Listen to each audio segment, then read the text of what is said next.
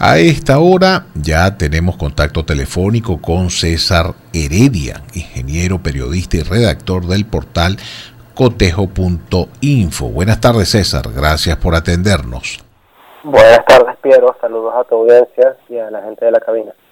Bueno, a propósito, César, de este trabajo realizado por cotejo.info eh, sobre que Venezuela no va camino a ser un territorio 100% libre de pobreza, según pues lo ha anunciado y lo ha venido anunciando eh, eh, el primer magistrado nacional Nicolás Maduro. César, ¿sobre cuáles aspectos se basan ustedes para llegar a esta conclusión? Bueno, nos basamos en cálculos propios y nos basamos en estudios que han realizado entes como Incovi, Codevida, entre otros. Y, eh, bueno, el día a día de los venezolanos también nos dice que, que Venezuela no va camino a, a romper eh, con esto de la pobreza, ¿no? Lamentablemente. El día a día creo que es el indicador más duro. Sin embargo, nosotros en Cotejo siempre tratamos de respaldar los trabajos con datos y en este caso eh, nos valemos de datos del Banco Mundial, de FAO y de estudios de los entes que te mencioné anteriormente, como es el caso de COVID en particular, que, que bastante nos apoyamos en él. César, y justamente, ¿qué les aportan esos datos? ¿Qué, qué, ¿Cómo contrastan estos datos a las afirmaciones hechas por el primer mandatario nacional? Bueno, ¿qué dice Maduro? Maduro dice que si están todas las misiones, lo, estoy citando, si están todas las misiones y si el pueblo tiene trabajo, ingresos, salud, educación, cultura, atención a la vivienda, es decir, que si tienen las misiones socialistas funcionando, esa comunidad o ese territorio debe ser 100% libre de pobreza. Esto lo dijo el 13 de agosto a propósito de, la celebración del el sexto año del el sistema de misiones y grandes misiones Hugo Chávez, así lo llamaron. Eh, ¿Qué hicimos? Agarramos aspectos los más importantes, empleo, vivienda, eh, no, no lo tomamos, salud, eh, ingreso, y bueno, ¿qué dice por ejemplo en COVID? La encuesta nacional de condiciones de vida que saca la UCAP y el Instituto de Investigaciones Económicas y Sociales. ¿Qué dicen ellos? Que 51% de los venezolanos, es decir, la mitad de los hogares venezolanos, son considerados como pobres a nivel multidimensional. En COVID tomó en cuenta variables como estándar de vida, empleo y protección social, educación, servicios y vivienda, más o menos lo que Maduro dijo en su alocución. Eh, Francisco Valencia de Vida fue más allá hace un año, cuando en de la ONU que 87% de la población venezolana vive en la pobreza y 6 de cada 10, 61%, lo hacían en situación de pobreza extrema. Esto de alguna manera nos dice que no vamos tan bien en, en cuanto a ese camino de, lograr erradicar la pobreza en el país. César, pero en este caso, por ejemplo, eh, el tema del salario mínimo, que expresado en dólares, pues está alrededor de 1.71 dólares al mes. Eh, prácticamente la capacidad adquisitiva venida al piso. Entonces, eh, digamos, este dato, sin duda alguna, pues es como un, elemento central de todo eso que estás describiendo, en el sentido de que efectivamente eh, no puede ser Venezuela un territorio 100% libre de pobreza cuando tienes a la gran mayoría de la población dependiente de un sueldo mínimo que está en esos términos eh, en moneda internacional.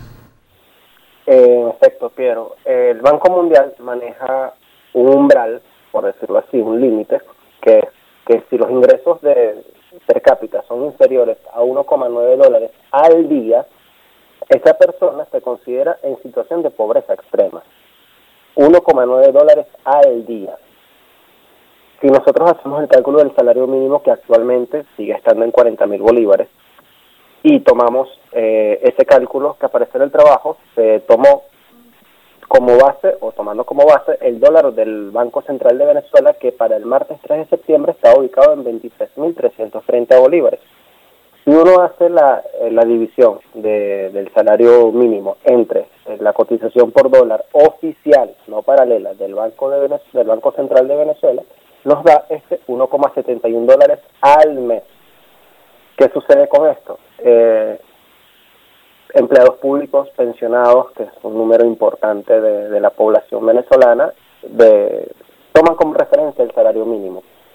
Si estas personas, llámese pensionados o empleados públicos, no tienen otros ingresos, no tienen familiares en el exterior que los proveen de, divisas, se, se, las ven bastante negras porque 1,71 dólares al mes es nada, nada. César, ¿en qué tiempo, en qué periodo eh, se contempló ese, ese, ese dato presidencial de, de ser Venezuela un 100%, un territorio 100% libre de pobreza? La locución fue del, del 13 de agosto de este año. ¿Y se estableció algún parámetro de tiempo para lograr esa meta?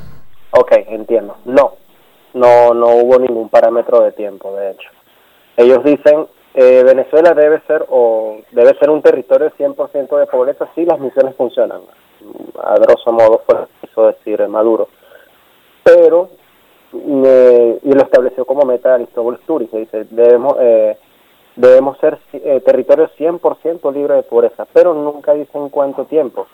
Y si es una meta real, debe ser una meta medible, que es otra de las cosas que, que referimos en el trabajo. Deben ser medibles y deben tener un plazo específico de tiempo. En este caso no hubo periodicidad alguna.